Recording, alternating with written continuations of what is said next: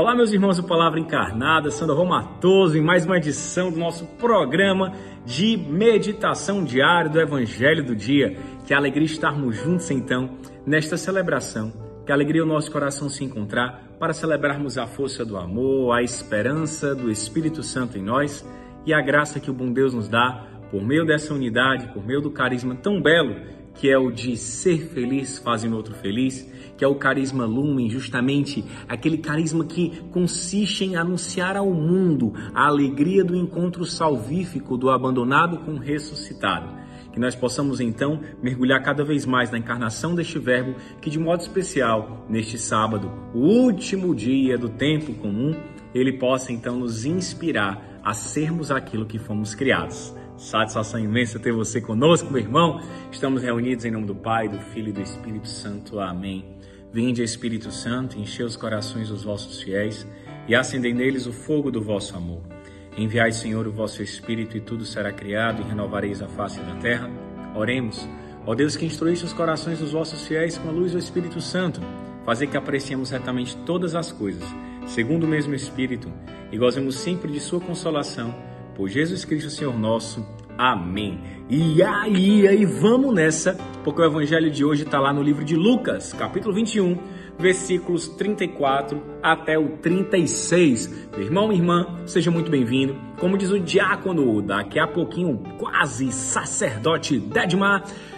Respira, segura a respiração, porque nós vamos mergulhar na palavra. E vamos lá então. O Senhor esteja conosco, Ele está no meio de nós. Proclamação do Evangelho de Jesus Cristo segundo Lucas. Glória a vós, Senhor. Naquele tempo, disse Jesus ao ver os seus discípulos: Tomai cuidado para que vossos corações não fiquem insensíveis por causa da gula, da embriaguez e das preocupações da vida. E esse dia não caia de repente sobre vós, pois esse dia cairá como uma armadilha sobre todos os habitantes de toda a terra. Portanto, ficai atentos e orai a todo momento a fim de terdes força para escapar de tudo o que deve acontecer e para ficardes em pé diante do Filho do Homem. Palavra da salvação, glória a vós, Senhor. Eu digo é vixe, eu digo é eita, eu digo é vaila, meu Deus do céu, caiu para mim justamente esse dia, essa reflexão do evangelho de hoje, que é uma rajadada, né, de Simacol. Então, meus irmãos, é, a, o evangelho de hoje, ele é bem importante para cada um de nós, certo? E ele é bem prático. Cristo, ele diz para os seus discípulos. Jesus aqui, já no finalzinho do Evangelho de Lucas, ele não está falando para a multidão, ele não está falando para os fariseus, mas ele está falando para aqueles que o seguem mais de perto. Olha que beleza e olha como isso é importante para a minha vida e para a sua hoje, meu irmão. Jesus ele chama os seus discípulos e fala especificamente para eles. Olha, Cuidado para que os vossos corações não fiquem insensíveis. O que, que é a insensibilidade? É aquele coração que já se entorpeceu tanto com a indiferença, que já se entorpeceu tanto com a violência, com a injustiça, com o desrespeito, tá certo? Com a cultura de morte, com a opressão, com a falta de liberdade.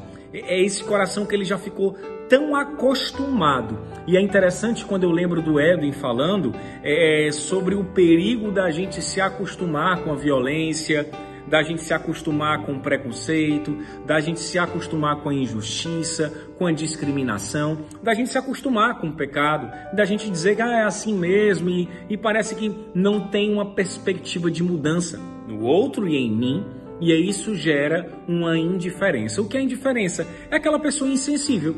Aquilo que está ao meu redor não me afeta mais. Não me afeta mais porque eu perdi a capacidade de ter afeto. Né? O afeto, o afetivo, afetar. Nós somos afetados uns pelos outros. E o indiferente ele não é afetado mais. Porque ele se fechou em si. Ou porque ele acreditou que tudo aquilo não tinha mais é, é, chance, não tinha mais jeito. Olha que coisa interessante. Tomai cuidado para que os vossos corações não fiquem insensíveis, não fiquem indiferentes. E a palavra e o próprio Cristo vem nos alertar o que que causa essa indiferença. A gula, as bebedeiras, a embriaguez e as preocupações da vida. Aqui eu lembro, meus irmãos, minhas irmãs, da parábola da semente. A semente que nasce em terreno espinhoso, ela até vai crescendo, mas ela é sufocada pelas preocupações exageradas da vida. Então, a gula, a embriaguez e as preocupações da vida, elas fazem com que eu tenha a mim mesmo como medida e não Cristo abandonado mirando a ressurreição. Eu tiro o outro da jogada e passo a reger a minha vida somente pelos meus interesses e pelo meu prazer. É o ter, o poder e o prazer que vai orientando este coração e não há outro caminho para este coração aprisionado em si do que a indiferença, do que a insensibilidade. Eu jamais posso ser a medida de mim mesmo. Ó, oh, o ouvido mais perto da minha boca é o meu, hein? Então isso aqui também é para mim, primeiramente para mim, meu irmão, nessa partida do Palavra Encarnada. Hoje, o que, que tem sido a tua gula? O que, que tem sido a tua embriaguez, o teu torpor?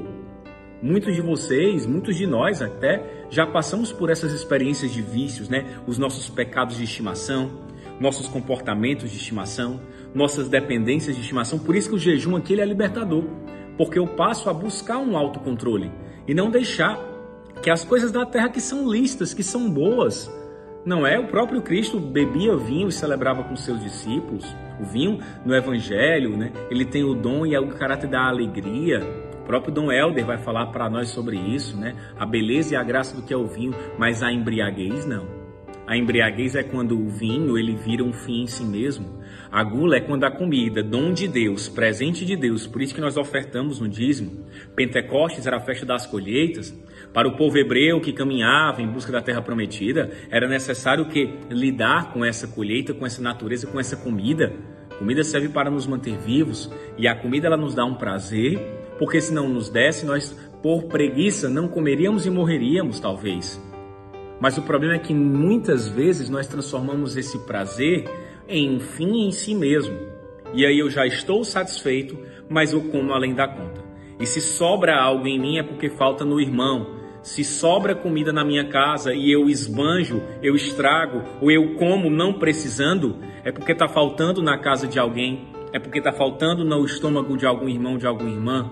Isso é muito sério, meus irmãos. Então, quando eu vou reger a minha vida pela gula, pela embriaguez ou pelas preocupações da vida que até são listas, mas elas acabam ocupando um lugar que não são delas e acabam virando o meu próprio Deus, a busca pelo dinheiro para poder pagar as contas.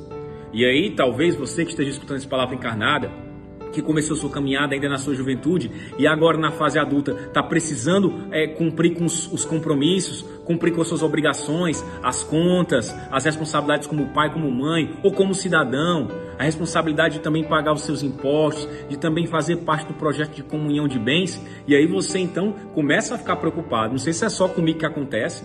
E essas preocupações em fechar o mês, em conseguir é, pagar as contas, em arcar os compromissos, em, em, fazer tudo direitinho, às vezes isso vai ocupando o lugar do próprio Deus. E eu vou desconfiando da providência e me tornando insensível, achando que tudo agora depende de mim. Claro, eu tenho que fazer minha parte. Façai tudo como se todas as coisas dependessem de ti e confie como se todas as coisas dependessem de Deus. É isso, sabe? E aí Cristo ele é muito forte. Olha, tomem cuidado para que vocês não estejam insensíveis quando eu voltar. E aí um coração que é regido pela gula, pela embriaguez e pela preocupação da vida, ele vai ficar fechado em si e não vai ver o Cristo abandonado no irmão. E daqui a pouco esse coração vai estar dizendo que vai sair do lume porque não confia, não entende o carisma, porque é muito duro, porque não era assim, né? Bom de, de, de besteira. Né? E quantas vezes eu pensei e falei isso também, porque eu estava fechado em mim. O evangelho de hoje, no último dia do ano, tá certo? Litúrgico, é, é, é, essa exaltação e esse alerta. Tomem cuidado, porque o advento já é a nossa preparação para a vinda de Jesus. Por isso que a leitura fala sobre isso. Ei, se preparem, meu irmão se liga, minha irmã se toque, minha filha. Que é isso, o Senhor está voltando, né? E aí ele vai voltar quando chegar. Você vai reconhecê-lo?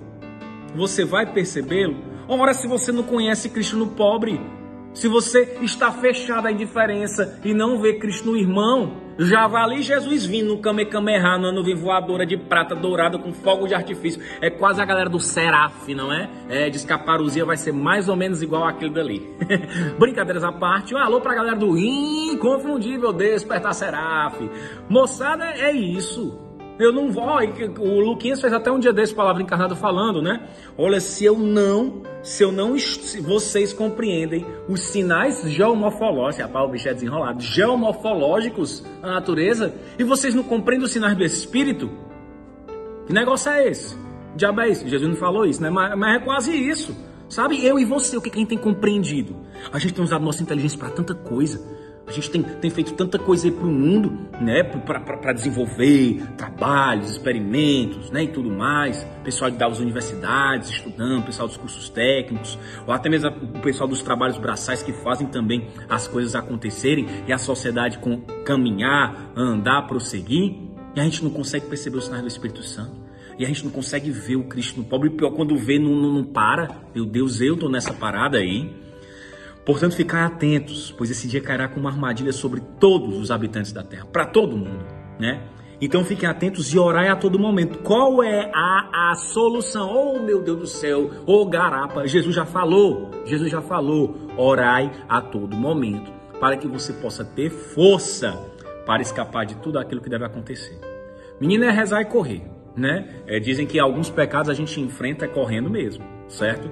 E a gente tem que correr da indiferença. E como é que eu corro para a indiferença? Correndo para o coração do irmão.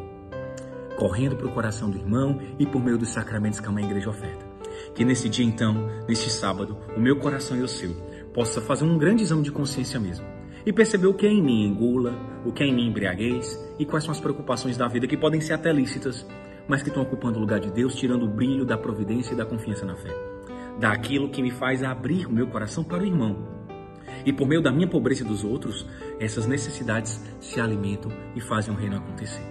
Que alegria estarmos juntos e que nós possamos finalizar esse ano litúrgico e já nos preparar para que amanhã, no primeiro domingo do Advento, o nosso coração exulte e eu e você percebamos o que é gula, o que é embriaguez, o que são preocupações desordenadas e descabidas e desproporcionais na nossa vida, para acolhermos esse Cristo que quer nos acolher também neste Natal e nos dar uma nova vida. E o Senhor já vem o Senhor já vem, já está no meio de nós, que nós possamos amá-lo, reconhecê-lo e anunciá-lo. Ave Maria, cheia de graça, o Senhor é convosco. Bendita sois vós entre as mulheres, bendito é o fruto do vosso ventre, Jesus. Santa Maria, Mãe de Deus, rogai por nós, pecadores, agora e na hora de nossa morte. Amém. Que eu e você possamos estar de pé diante do Filho do Homem, para servi-lo e experimentar desse amor. O amor é nossa meta, Cristo é nossa luz. Estivemos reunidos em nome do Pai do Filho do Espírito Santo. Amém. Tamo junto.